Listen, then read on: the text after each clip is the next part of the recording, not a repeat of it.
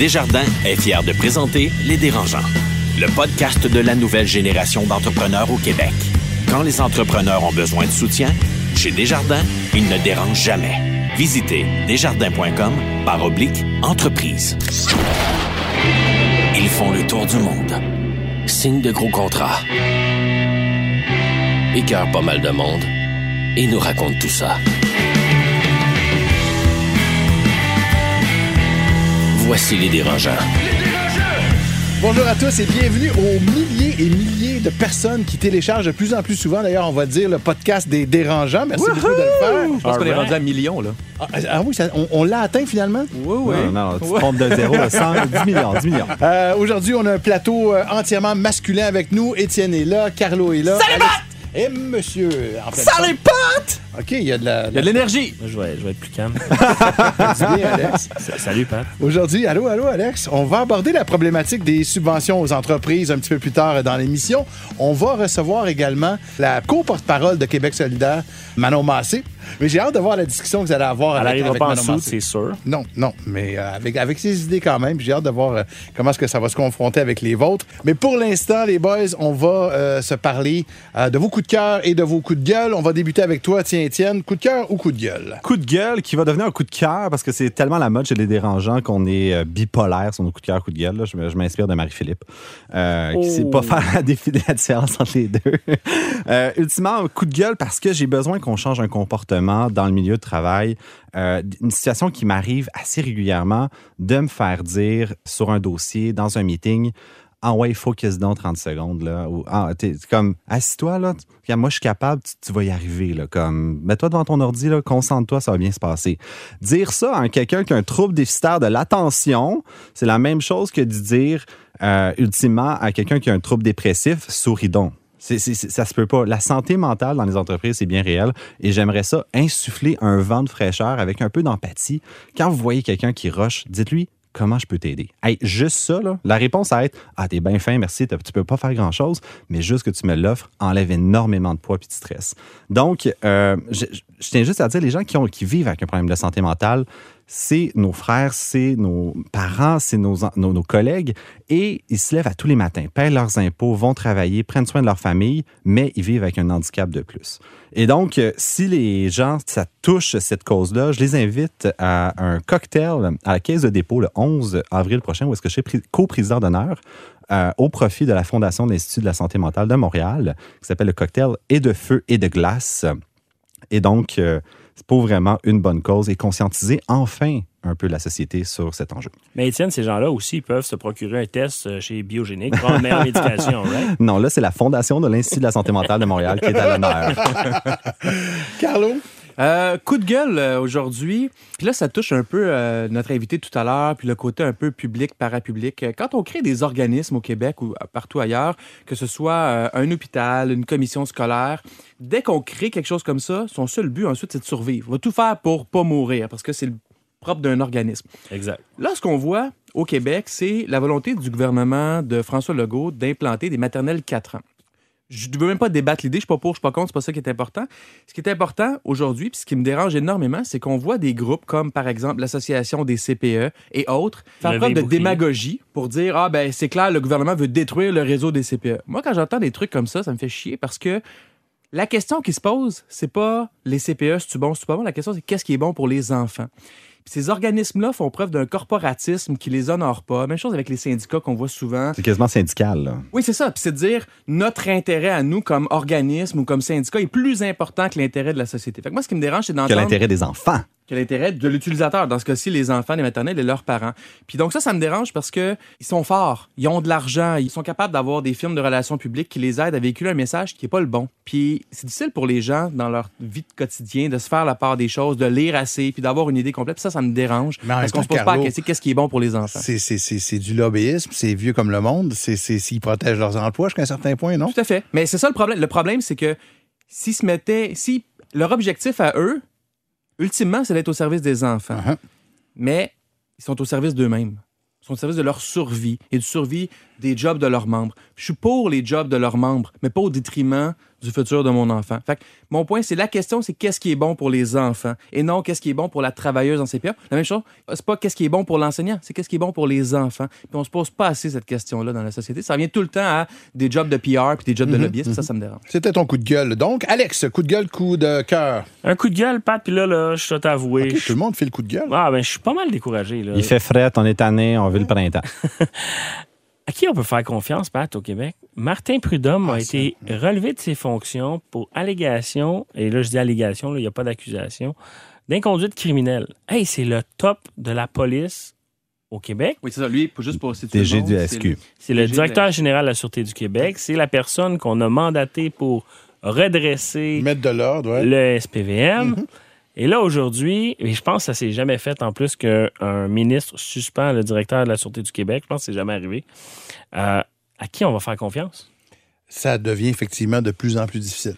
Complètement d'accord avec toi. Mais vous n'avez pas l'impression, effectivement, que des fois au Québec, on a vit une espèce de scénario euh, digne des plus mauvais films de gangsters? Ben, Omerta va revenir. Mais c'est Ils ont clair. du matériel pour 50 saisons. Mais tout ça est dans le District 31. de toute Passe-partout façon. est revenu aussi. Ouais, chez le euh, commandant Chias. Ah, mais ça, c'était écœurant. là. C'est vraiment bon, ça. En tout cas, On est tous de la génération passe-partout. Oh oui. on la chante dessus? Non, non, non. Non, non. Je pense que je pense qu'on va C'est pas bon dans le brand des dérangeants, chanter passe-partout. Dans quelques instants, elle est avec nous, la co-porte-parole de Québec solidaire, Manon Massé. On aura, ben, je pense qu'on peut parler d'un débat avec elle. Ça sent bien. Le podcast de la nouvelle génération d'entrepreneurs au Québec. L'entrevue de la semaine vous est présentée par le programme HOP du groupe Millésime. Votre équipe grandit. Profitez d'un accompagnement sur mesure dans vos défis de recrutement. Visitez millésimehop.com. Elle est euh, députée de Sainte-Marie-Saint-Jacques et co-porte-parole de Québec solidaire à l'Assemblée nationale. On est extrêmement heureux de pouvoir avoir une bonne discussion avec Manon Massé. J'allais dire comment allez-vous, mais là, euh, vous y croyez pas au vous? Je dis que comment comment vas-tu? C'est-tu mieux comme ça? Ben moi ça me va, mais euh, tu peux me dire vous, vous pouvez me dire tu, faites ça comme vous voulez. Écoute, je vais vraiment bien, puis je suis vraiment contente d'être là avec vous autres à soir, les boys. Ah, ben, ça fait plaisir. Vous savez que ce, Bonjour. ce sont les, les dérangeants donc de l'entrepreneuriat. Ouais. Et euh, on s'en parlait un peu tout à l'heure, puis on a un peu l'impression que Québec solidaire, c'est aussi euh, dans la politique euh, le côté dérangeant de la politique présentement. Ben moi aussi je trouve ça. C'est pour ça qu'on on, on s'est créé pour ça. Ça doit être un peu comme des entrepreneurs quand quand vous trouvez qu'il y a une bonne idée, vous la mettez en forme, vous euh, puis après ça vous vous y allez de l'avant. Ben nous autres ça a été la même affaire. On trouvait que ça ça bougeait pas ben ben, que c'était toujours les mêmes vieux partis qui revenaient avec les mêmes vieilles idées. Fait qu'on s'est dit ben pourquoi pas le faire le faire nous-mêmes. Puis euh, c'est ce qu'on fait depuis 12 ans. Tellement de parallèles à faire que les entrepreneurs, on n'aime pas ça porter de cravate. Vous autres, à l'Assemblée nationale non plus. Non, absolument pas. C'est vrai, j'en porte pas. J'ai pas banné ma tuque, par contre, je m'excuse. Ben, t'as pas le droit de la porter au salon bleu, inquiète-toi pas. Est-ce que c'est épuisant de, de- de bouleverser comme ça l'establishment politique à un moment donné? Pour moi, pas vraiment, parce que je le fais en restant moi-même. Je fais ce que j'ai à faire, euh, j'aborde les dossiers d'un angle que je fais depuis 40 ans. Ça me demande pas beaucoup plus, mais c'est sûr que les niveaux de résistance, des fois, ils sont là, puis ça, tu sens que tu vas à compte courant. là. Oui, puis en politique, il y a beaucoup d'habitudes établies depuis 100, 150 ans. Donc, la façon de faire de Québec solidaire est ta façon de faire, Manon, qui est un clash naturel avec ces façons de faire-là? Est-ce que d'être soi-même dans tout ça aide ou ça aurait été plus facile de s'adapter, ça aurait été plus facile de jouer le jeu de la politique traditionnelle? Ouais, mais là, ça aurait été un non-sens, tu sais. Dans le fond, ce qu'on veut à Québec solidaire, c'est vraiment ébranler ce temple-là.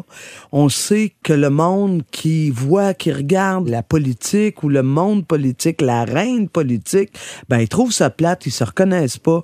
Puis nous autres, je pense que ce qu'on dit, c'est non, non, il faut que vous vous intéressiez à la politique, là. Parce que si vous vous intéressez pas, elle, elle s'intéresse à vous autres. Ça, vous essayez de jouer la game pour la changer. Fait au lieu de justement casser le système, on va infiltrer le système pour ensuite le modifier de l'intérieur, si on veut. Je dirais pas exactement ça, Étienne, parce que dans les faits, je laisse pas les choses me mouler. C'est-à-dire, ce système-là, c'est la démocratie. Il nous appartient à tout le monde. C'est juste qu'il a toujours été occupé par une certaine classe euh, de gens qui viennent d'une classe X et donc qui ont. Non, disons, on a une amené- classe euh, bien aisée, une classe. oui, euh, exactement, riche, qui portait euh, la, la cravate à tous les jours, dans le fond. là. Puis c'est sûr qu'ils ont amené là les façons de faire, les façons de parler, les façons de s'habiller. Puis en même temps, ben, la démocratie, c'est tout le monde. C'est pas vrai que tout le monde se reconnaisse non plus là-dedans. Est-ce que être chef d'un parti politique, c'est à un certain sens, comme être un PDG d'une PME. Vous avez vos employés, vos membres, c'est vos actionnaires, euh, votre plateforme, c'est votre stratégie d'entreprise. Il me semble qu'il y a des parallèles à faire comme ça. Est-ce que vous vous sentez un peu euh, PDG de Québec solidaire? Euh, oui, à quelque part, il y a des choses qui se ressemblent, euh, mais je dirais on est dans ce cas-là un modèle d'entreprise révolutionnaire qui ressemble plus à une coopérative qu'à une entreprise avec un chef qui dit aux autres quoi faire. Nous, on croit aux vertus du travail collectif. On croit que l'intelligence collective, c'est quelque chose qui se développe. C'est ça, la démocratie. Et dans ce sens-là, bien, je t'annonce, Étienne, je ne suis pas chef de ce parti-là, quoique j'en suis co-porte-parole avec Gabriel Nadeau-Dubois, bien sûr. Mais qu'est-ce qui arrive si vous passez au pouvoir? Lequel des deux devient euh, le premier ministre Ben, ou la première ministre? C'est Je suis bonne- tout fourré, je suis tout fourré. Ah oui, hein? ben pas en tout, pas en tout, parce que c'est moi qui est la Ben oui, chef c'est- parlementaire. Et Gabriel est le leader parlementaire. Mais oubliez pas, nous, on est là aussi pour faire en sorte que ces façons-là de faire qui existent depuis 150 ans se transforment aussi puis qu'ils soient beaucoup plus proches du monde, du peuple. Parce que la démocratie, je vous l'annonce, les gars, tombez pas en bas de votre chaise, ce n'est pas le vote aux quatre ans. Ça, c'est une étape.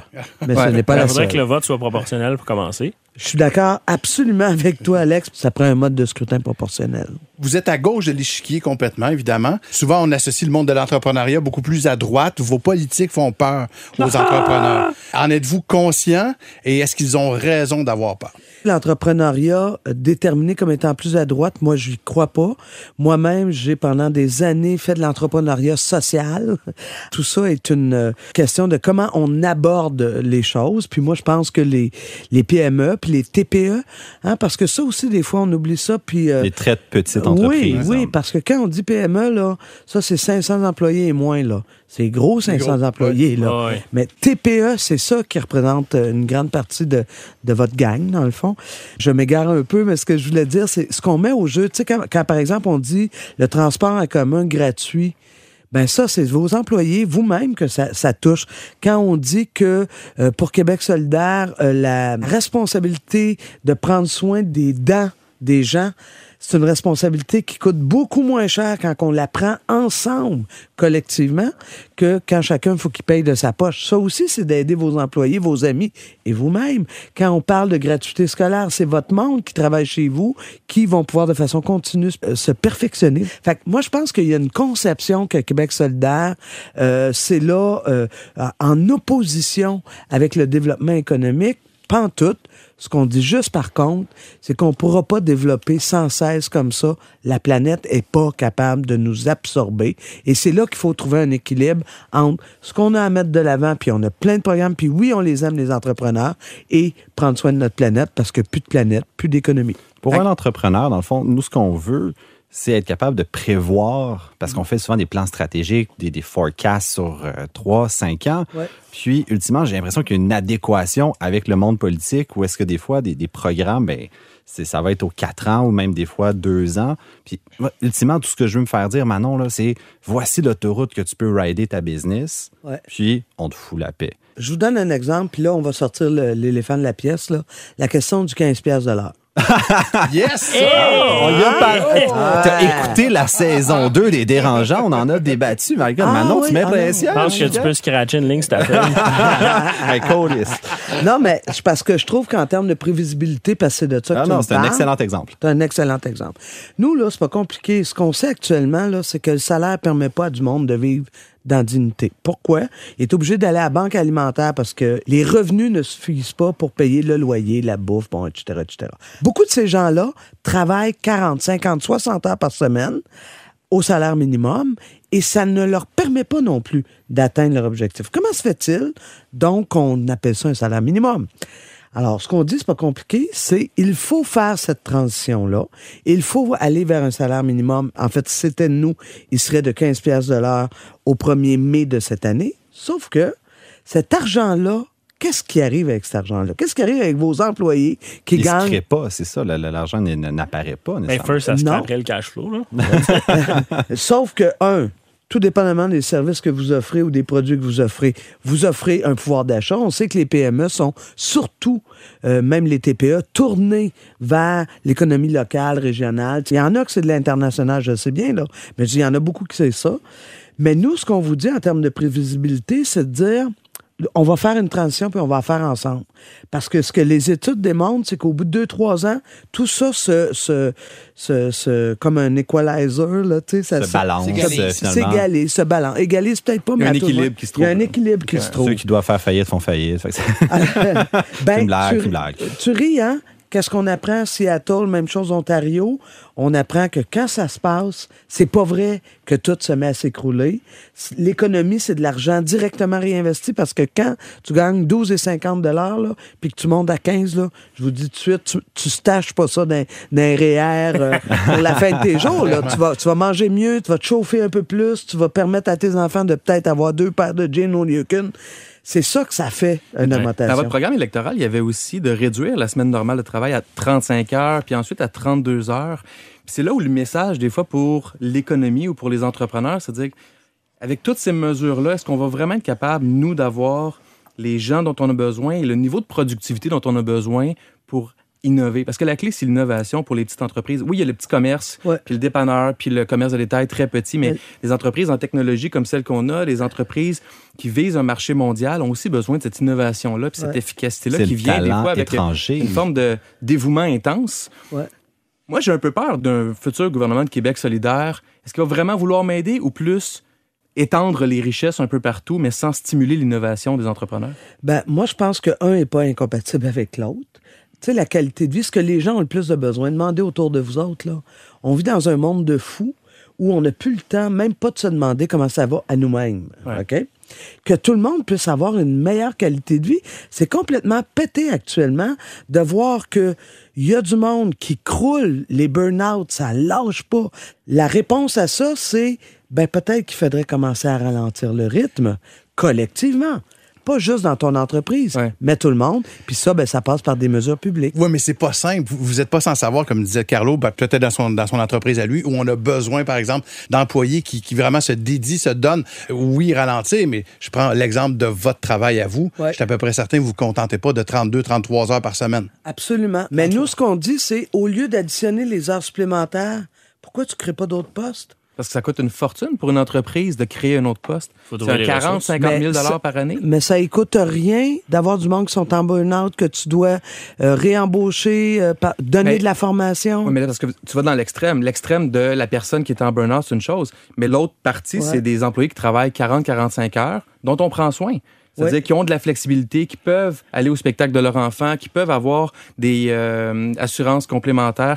Il y, a une, il y a façon de ne pas se rendre à 32 heures semaine, puis d'avoir des employés en santé aussi. Puis moi, j'y crois au rôle de l'entrepreneur de, de faire attention à son monde. Sinon, Ouais. ça marche pas. On s'entend. Ouais. Mais c'est pas tout le monde qui est en burn-out en travaillant 40 heures semaine. là. On est tout à fait d'accord avec toi là-dessus. Le millénial aujourd'hui aime ça faire euh, un peu de Facebook, parler à sa mère, travailler, puis pas le faire 8 heures de travail, 8 heures de sommeil, 8 heures de, à la maison. Maintenant, si on fait 12 heures au travail, mais on fait un peu de social au travail, euh, finalement, on est. euh, Ouais. euh, on, on arrive plus tôt, on fait notre gym au travail, on fait une sieste dans un Google Pod. Est-ce que le modèle de QS est adapté finalement à une réalité qui est peut-être un. Ce que j'ai envie de dire, c'est que rendu à ce moment-là, c'est qu'il va falloir qu'on jase parce que, oui, vous amenez des bons points, mais en même temps, quand il fait son gym, il est-tu au travail? Est-ce que vous considérez que c'est des heures travaillées? Certainement, certains d'entre vous, oui, d'autres, non. Sais, moi, je dis, collectivement, on peut-tu resigner un pacte au niveau de l'emploi, que l'emploi puisse bien sûr servir à répondre à des besoins d'une personne, d'une famille, répondre à des besoins d'une entreprise, mais que tant au niveau des petites entreprises que des gens qui y travaillent, on puisse trouver une vie un peu plus euh, équilibrée. Là. Québec solidaire a déclaré que euh, d'ici 2030, vous interdiriez la vente de véhicules à essence. Oui. Récemment- 2040. 2040. bon. Ouais. Récemment, on a une entreprise au Québec qui était largement subventionnée par euh, le gouvernement, qui est euh, Taxelco, qui euh, a mis fin à ses opérations. Et là, on apprend que quelqu'un comme Pierre-Carl Lado va ramasser tout ça pour probablement euh, 5 cents dans pièce. Qu'est-ce que vous auriez fait de différent? là? Je dirais, nous autres, on encourage beaucoup le modèle coopératif. Comme par exemple, quand on a appris comme vous autres que tout ce qui avait été investi là-dedans, euh, puis je pense notamment au niveau des actifs, là, des, les voitures. là, Le voitures- logiciel, les voitures. euh, Exactement. que ça, tout d'un coup, se retrouve dans les mains d'une autre entreprise privée, il y a quelque chose qui ne tient pas la route pour nous là-dedans. On proposait que ce logiciel-là qui a été développé, pourquoi il ne serait pas au service de, de tout le monde? Ouais. Hein? Et dans ce sens-là, ben, on a manqué une belle occasion euh, avec euh, Taxelco de pouvoir euh, démontrer qu'on était préoccupé par l'environnement. Changement de sujet. Sans revenir sur le rôle important que les syndicats ont eu dans, dans l'histoire du Québec, entre autres, je pense que Québec solidaire est un parti qui est pro-syndicat. On vient d'annoncer que vos employés de l'aile parlementaire venaient de se syndiquer. Ouais. Ils ont-ils Euh, le droit au gym maintenant? Est-ce qu'ils peuvent... Ils n'ont pas le temps. Il y, a- il y a des notions syndicales que, dans beaucoup de milieux, je trouve qui ne sont pas adaptées à la modernité et aussi au bien-être de l'utilisateur. Entre autres, l'aspect euh, de l'ancienneté. L'ancienneté est au cœur du mouvement syndical. C'est-à-dire, si tu as travaillé une journée de plus, tu es plus compétent pour faire un poste, alors que c'est pas nécessairement vrai tout le temps. Euh, J'ai deux questions. Moi, moi, si mes six employés chez Mathémo Monde se syndiquaient, j'aurais un sentiment d'échec. Un sentiment d'échec de ne pas avoir été en mesure de bien m'occuper de mon monde. Puis vous, vous avez 45 employés, mais c'est chaque député, je pense, qui est considéré comme une partie patronale Ouais, dans le cas de votre ça. syndicalisation. Ouais. Est-ce que c'est un sentiment d'échec? De ne pas être capable de s'occuper de ces 5-6 personnes-là par député pour bien vous accompagner, puis en même temps répondre à leurs besoins? Ouais. En fait, non, pour nous, c'est pas un sentiment d'échec du tout parce que les employés des autres députés, on essaie qu'il y ait une cohérence dans l'offre euh, de salaire et etc., tu sais, pour que les employés aillent- soient sur le même pied d'égalité. Fait que dans ce sens-là, pour nous, la syndicalisation, ce que ça vient faire, ça vient simplifier la vie. Tantôt, tu commençais, Carlo, en disant, euh, par exemple, la question de l'ancienneté, euh, c'est problématique, bon, etc., etc. faut toujours se rappeler que le besoin de se rassembler pour avoir un rapport de force. L'employé, là, il n'y a pas de rapport de force par, par rapport au, au boss.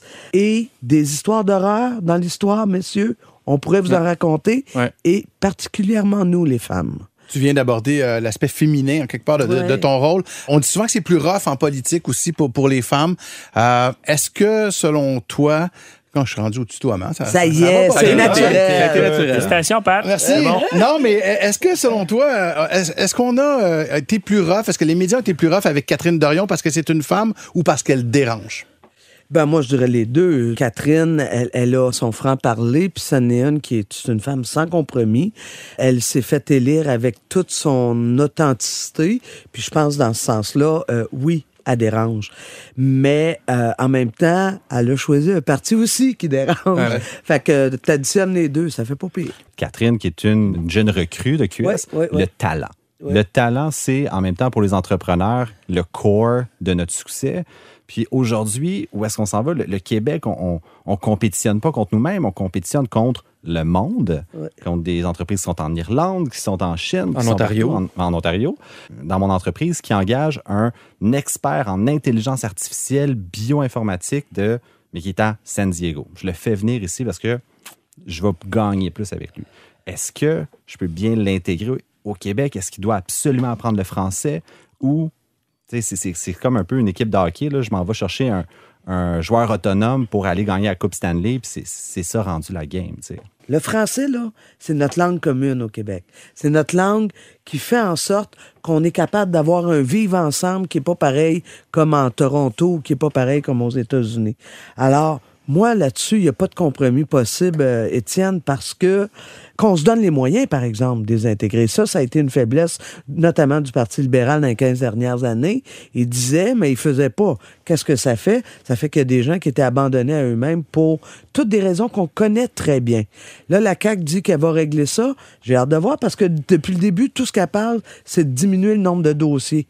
Elle parle pas comment qu'elle va s'assurer que ces gens-là vont être bien intégrés. Alors moi, l'apprentissage du français, le français en plus, c'est une langue qui est pas facile. En tout cas, c'est ce que les anglophones nous disent. Il Et- saigne toujours un peu du nez, en fait. Ouais, c'est ça. Moi, moi- moi-même, en personne, je saigne du nez. Mais ceci étant dit, c'est une, c'est, c'est notre richesse, c'est notre capacité, c'est notre différence. Puis pour moi, ça, c'est une force et non pas une faiblesse. Tout à l'heure, on va avoir une discussion entre nous sur euh, les, les subventions, euh, entre autres aux entreprises. Oui.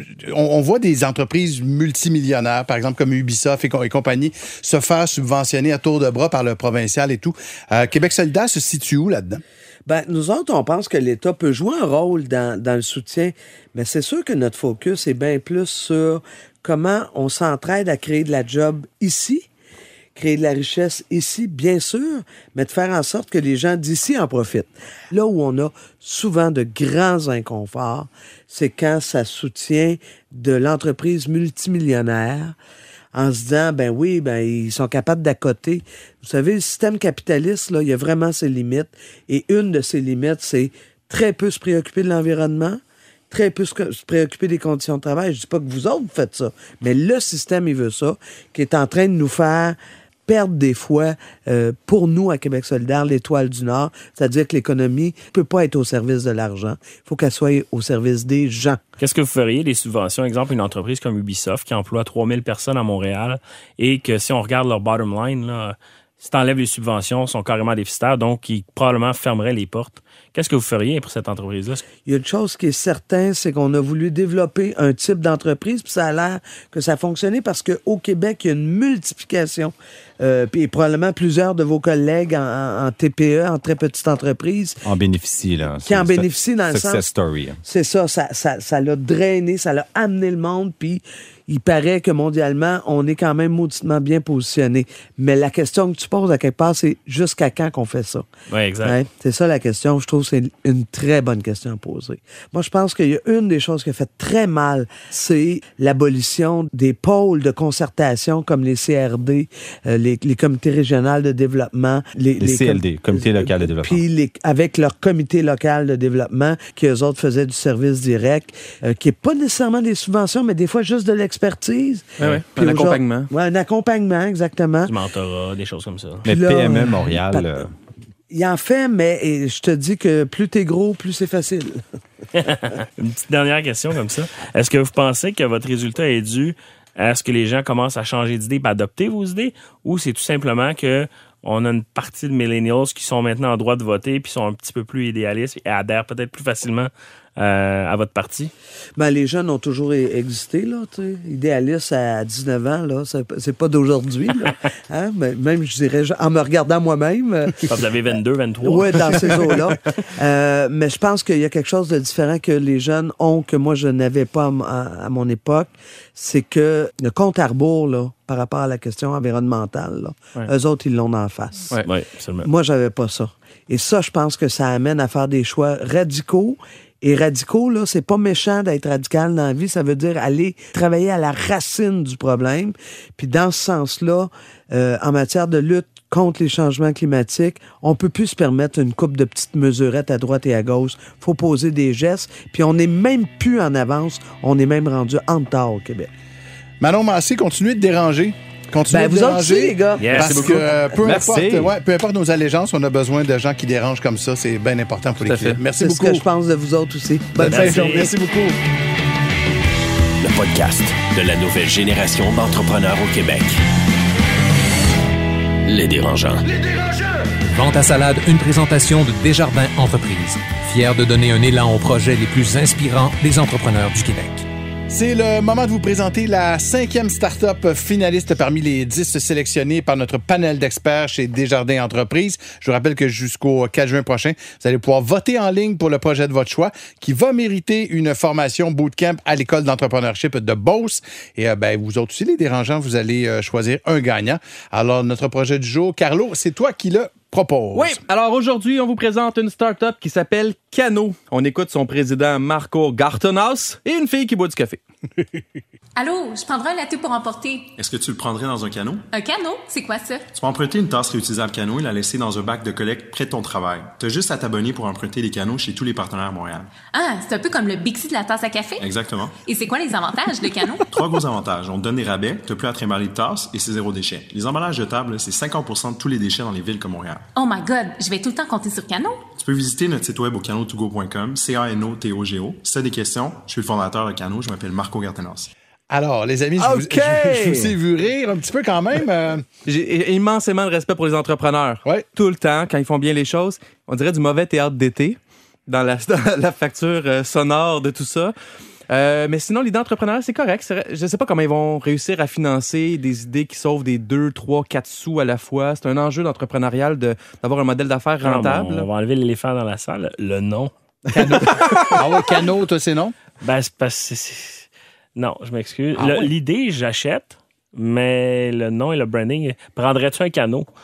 Ouais, ok. ouais. Take a kayak! Euh, ultimement, tu sais, moi, Pat, euh, j'ai fait l'erreur maintes et maintes fois. Euh, un pitch, c'est pas une pub. Puis quand on t'offre l'opportunité de faire une pub, tu fais pas un pitch. Je suis vraiment content d'avoir eu ce genre d'exemple-là, que le gars a plugué son entreprise, mais je comprends fuck all son modèle d'affaires, je comprends pas du tout le- le- la rentabilité. Un très le- bon point. hein. euh, le- le- les compétences, mais il y a eu une pub gratuite. Bravo pour la drive, en tout cas. L'énergie. Oui, oui, quand même. Out of the box, out of the box. Et pour découvrir nos dix finalistes et pour euh, voter également, ben, je vous invite à aller euh, sur euh, lesdérangeants.com barre oblique vente ta salade. Vente à salade, une présentation de Desjardins Entreprises. Pour encourager le projet finaliste de ton choix, vote avant le 4 juin 2019 sur lesdérangeants.com baroblique vente à salade. Les dérangeants. Le débat de la semaine, une présentation de Garling WLG. Le succès, ça se prépare et ça se protège. Développez les meilleurs réflexes en matière de droit et propriété intellectuelle. Visitez garlingwlg.com. On entre maintenant dans le, j'allais dire le vif du sujet. C'est pas le vif du sujet, mais c'est quand même euh, un des moments importants du podcast, c'est-à-dire euh, C'est pas mal ça, le podcast. notre débat, notre débat aujourd'hui qui, euh, qui va aborder la problématique des subventions aux entreprises. On va se parler du cafarnaum que ça peut être parfois pour aller chercher euh, un peu d'argent comme ça. Mais je voulais en fait savoir si pour des, des, des entrepreneurs comme vous, c'est essentiel d'être subventionné ou si on peut fonctionner peut-être sans subvention. Ben écoute, moi, j'ai commencé avec l'idée de dire je ne Alex. vivrai pas aux dépens du gouvernement, puis mon entreprise n'irait pas en chercher. Quel move de cave! Toute ta compétition va aller chercher, c'est des avantages qui sont importants, c'est des grosses sommes d'argent. Juste nous, euh, dans le domaine informatique, on a des crédits qui s'appellent les CDAE. Euh, et quand tu as un certain nombre d'employés, ben, tu peux aller récupérer jusqu'à 25% de ta masse salariale. C'est énorme, là. C'est énorme, certain. C'est des très gros sous. Mais pourquoi est-ce qu'au départ, tu t'étais dit, moi, je ne vivrai pas, pour reprendre tes mots, aux dépens du gouvernement? C'était quoi Euh, ton principe de vie? C'est-à-dire. C'était tout simplement une peur fiscale. Moi, je me suis dit, ben, tous ceux qui déclarent ça, euh, c'est du monde croche ou whatever, puis ils ont des problèmes avec l'impôt. Mais il y a un aspect aussi, le rôle d'une subvention pour un entrepreneur, c'est pas d'éponger l'incompétence. tu sais. Fait que tu dis, ah, mon entreprise est subventionnée parce que je suis pas assez bon qu'on mon bottom line est à moins 50 000, mais avec la subvention, on est dans le green. Moi, moi, j'avais le même point de départ qu'Alex. Quand j'ai commencé, pour moi, là, c'était de vendre des affaires. Je pensais pas qu'être entrepreneur, être un bon entrepreneur, allait chercher des subventions. Pour moi, c'était comme quasi l'inverse. C'est quand tu as de la misère, quand tu es dans un milieu qui est pas rentable, quand tu as un mauvais modèle d'affaires, que tu as besoin de ça. Fait que moi aussi, j'ai j'explorais jamais, jamais, jamais ça. Puis je me rends compte, moi, je suis dans le monde de l'éducation. En éducation, tu as un peu d'entreprises privées, puis tu as beaucoup de groupes qui ont des subventions, puis ça devient déloyal comme compétition. Ça devient des David- David stratégies, comme en Goliath, fait. là. Exactement. Fait que nous, on n'a pas les moyens que certains groupes ont. Puis des fois, on répond à un besoin un peu similaire, mais dans un modèle, des fois, entreprise privée versus non privée, mais qui a des subventions. C'est extrêmement difficile. Ça me fâche régulièrement quand j'y pense parce que je me dis, Colin, je me démène pour faire quelque chose sans subvention, mais la réalité, c'est peut-être que j'y arriverai pas sans subvention Mais à grandir autant que j'aimerais le faire. Mais dans le fond, Carlo, tu le voyais un peu comme quêter, c'est un peu ça. Oui, oui, tout à fait. ça. Pour moi, ça faisait pas partie de la job d'être entrepreneur. OK. Puis quand tu y vas, tu creuses un peu, euh, puis on va, on va crever l'abcès. Une subvention, c'est pour stimuler l'économie ou mitiger les risques dans un secteur particulier. Fait que, tu sais, ça peut être une subvention gouvernementale, mais finalement, c'est financement de projets, euh, capital de développement, des crédits d'impôt, du capital de risque, carrément. Les subventions englobent énormément de façons de venir justement insuffler une tangente pour que le Québec soit plus compétitif, que le Canada gagne, parce que finalement, on compétitionne justement contre des paradis fiscaux comme l'Irlande et on se doit de venir euh, avoir un edge. Mais le problème pour moi des subventions, c'est quand justement ça vient, mettons, Amazon, quand il voulait ouvrir son nouveau siège social, mais l'État de New York s'est rendu jusqu'à 3 milliards de subventions pour techniquement ce qui allait être 5 milliards de- de- d'injections de, nouveau capital, 50 000 emplois. Mais ça, c'est tant et aussi longtemps que la compagnie livre la marchandise. What if Amazon livre pas la marchandise dans son nouveau siège social? Mais là, c'est justement euh, tout l'État, c'est- c'est les contribuables qui payent. Mais là, tu parles d'Amazon à New York, mais on pourrait parler, il y a un paquet de secteurs, même ici au Québec, l'intelligence artificielle, ça, c'est. Bombardier. c'est- c'est- Bombardier en est un aussi, là. Mais Des- quand tu parles d'intelligence artificielle, je pense que la subvention joue un rôle capital. Ah oui. Tu sais, aujourd'hui, s'il n'y avait pas eu les subventions, si on n'avait pas eu des chercheurs euh, de l'université qui sont devenus des sommités, on n'aurait absolument pas euh, des Google, des Facebook qui diraient bon ben nous là, toutes nos activités d'AI, ça s'en va à Montréal. Ceci étant dit, quand une entreprise est rendue assez mature et génère des profits à profusion, ben peut-être que les subventions seraient moins éligibles pour ces entreprises-là. là. Mais sont moins éligibles, on va se cacher Ouais, ouais, c'est c'est, c'est- c'est quand même beaucoup plus euh, restrictif. Sais, biogénique, en toute transparence, moi aussi, j'ai eu beaucoup de subventions et j'en ai encore pour justement aller développer, pour faire de la R&D. Puis, un des meilleurs modèles que je trouve, c'est que les subventions que j'ai reçues, si je me faisais acheter par une compagnie non canadienne, je suis obligé de les rembourser. Ah oui, OK. Ouais, absolument, ça, là, absolument. ça garde énormément. C'est un incentive parce que je me souviens, euh, j'étais en 2015, euh, il y a un fonds qui s'appelle Techstars qui vient. On, on était en négociation. Puis là, je leur dis ben, écoutez, je peux changer mon, siège social à Boston, mais il va falloir que j'aille demander la permission au, au gouvernement. fédéral. Au fédéral. Écoute, tu aurais dû voir la face des Américains tomber comme dans quel État communiste vous habitez, d'aller demander la permission au gouvernement de déménager. Ça, ça a tué le deal. Mais aujourd'hui, je, tu sais, je regrette pas du tout, puis ça, ça aurait été un mauvais deal anyway. Mais il y a une bonne façon des subventions en même temps de garder le- la propriété intellectuelle, Mais- justement. Mais tu sais, il y a deux choses dans les subventions. Premièrement, c'est pas t'appelles le gouvernement puis il t'envoie un chèque la semaine prochaine. C'est, c'est des papiers, des papiers, des heures. des De toute heures. façon, on va s'en parler, effectivement. Je veux savoir comment ça fonctionne. Mais, mais si tu utilises la subvention comme elle est designée, c'est-à-dire pour augmenter ton entreprise, engager des gens, développer des marchés, le gouvernement a son argent en retour parce que tu engages plus de monde, tu payes plus d'impôts. Par contre, sur ça, ton chèque de subvention, puis tu t'achètes un bateau, ouais, là, c'est peut-être moins legit. Mais là, dis- dis-moi comment tu as fait, par exemple. Ben, Mais- Étienne, c'est ton truc. hein. Mais est-ce que c'est compliqué d'aller chercher des subventions? Parce que des fois, on a l'impression juste d'appeler un ministère ou n'importe quoi, c'est, c'est- on n'arrive jamais à parler à quelqu'un. Est-ce que c'est 12 travaux d'Astérix ou si c'est assez simple au bout du art. Ah oui, hein? Il y a des programmes. Il y a, il y a des programmes qui sont bien structurés, que tu as un formulaire, tu as une date, puis qu'il y a des, des- des centaines et des milliers d'entreprises qui passent à travers chaque année, qui ont des programmes d'aide à l'exportation, Ouais, entre autres. ouais, ouais. Ça, c'est plus facile. L'économie, de l'innovation. C'est des programmes standards qui, à chaque année, reviennent. T'en as d'autres que là, faut que tu le trouves. Déjà, trouver ton programme C'est une page web perdue sur le site .gouv.qc.ca qui n'est pas référencée du et tout. qui n'est pas à jour. Ouais. Donc, ça, c'est un, un- un immense défi. L'employé responsable ne travaille plus là depuis Non, tout c'est le ça, temps. exactement. Puis tu l'autre niveau aussi, c'est toutes les subventions qui sont pas dans des programmes. Parce que tout ce qui est dans des programmes, ça veut dire que c'est structuré. Mais après ça, quand tu as des bons contacts, tu peux en avoir des subventions qui sont pas dans des programmes, mais c'est un gouvernement ou un député qui veut backer un projet qui cadre dans les orientations d'un ministère ou d'un ministre ou d'un parti politique et qui veut avoir une visibilité en lien avec ça. Puis là, il va te donner. Mais ça, c'est un autre game Ouais. qui est complètement qui se Mais- passe pas sur le web. C'est ça, tu sais, il y a les games de tu connais le ministre ou tu connais des contacts, puis là, à un moment donné, le gouvernement va investir dans ton entreprise. Mais pour nos éditeurs, en passant, il y a le site innovation.canada.ca. C'est quand même nouveau et ça aide les entreprises à identifier toutes les subventions auxquelles ils auraient le Il y a droit. un service de conciergerie euh, pour exact, c'est ça. Fait qu'il y a maintenant de l'aide. Mais moi, quand j'ai parti, c'est. Bon, ben, bonne chance, mon chum. Ah ouais. Pour refaire du pouce là-dessus, puis pour nos auditeurs, justement, qui pensent se lancer en affaires, puis là, on vient d'entendre de, de connaître le député, puis oh my God, c'est ça les le monde des subventions. Pantoute, là. Je veux dire, la Non, non, première subvention, puis c'était un prix, c'était une bourse que Biogénie qu'on a eue, c'était Fondation Montréal Inc., qui c'était 25 000 Mais c'est plus une bourse, ça, Mais non? C'était une bourse, mais ça revient un peu au même concept. C'est Euh, relativement pas compliqué. Là. Si tu as quelque chose qui a de l'allure, tu peux l'avoir. Puis, moi, j'invite, en fait, LP Maurice de BuzzBud avait fait un site web qui est putain à jour, mais c'était un répertoire de justement ces bourses, subventions-là de démarrage d'entreprise. Puis aujourd'hui, ça a été repris dans le concept par Bonjour Startup Montréal. Puis ça, vraiment, c'est c'est- c'est très simple. Tu es un étudiant euh, universitaire en bas de 30 ans, boum. Tu en as plusieurs, puis voici, puis c'est bien référencé.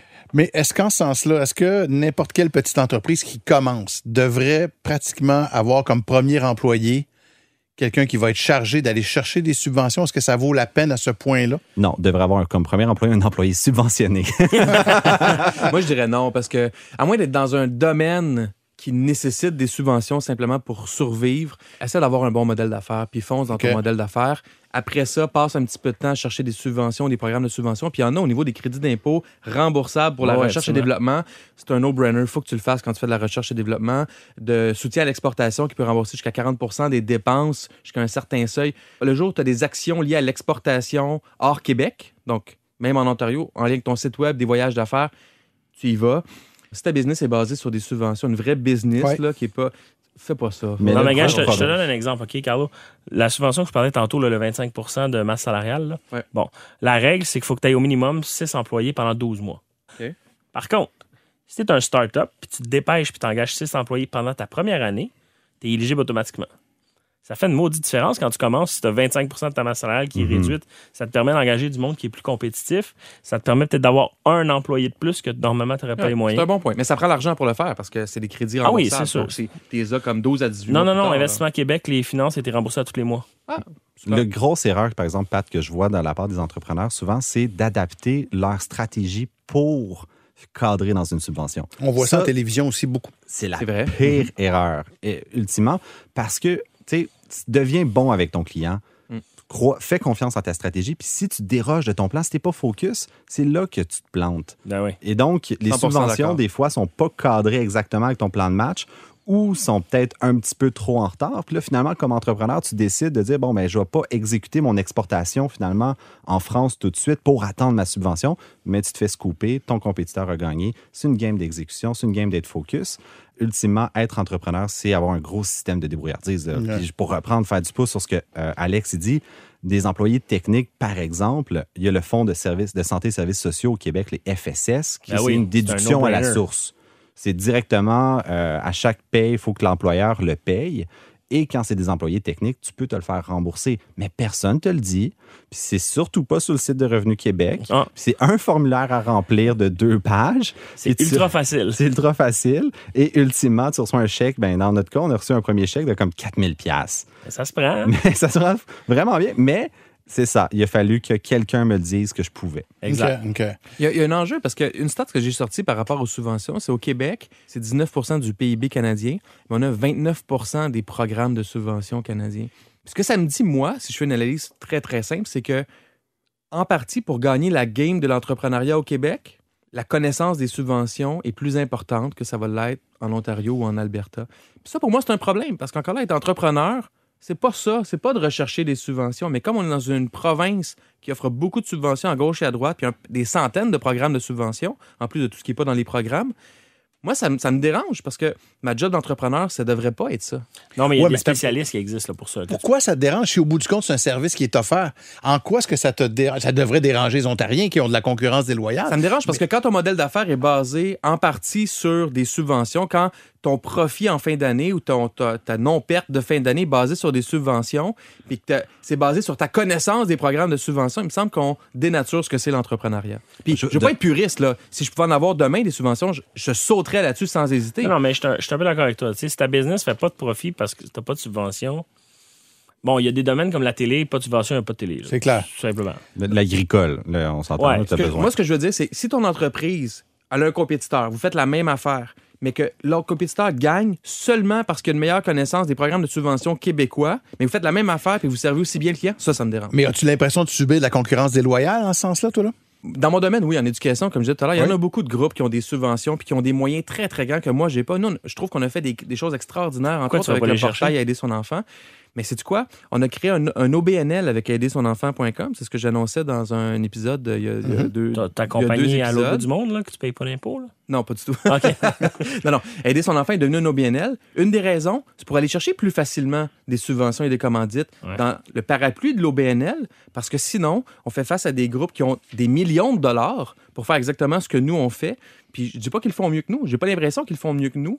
On n'a pas les mêmes moyens. C'est fâchant. Ouais. Ultimement, moi, je, je suis un peu en désaccord avec les gars dans le sens que j'étais contre les subventions. Là, je suis plus euh, partagé, mais c'est sûr et certain, je vais prendre le modèle de Bombardier parce que c'est l'éléphant dans la pièce en termes de 1 milliard de subventions, de l'argent des contribuables québécois, mon Dieu.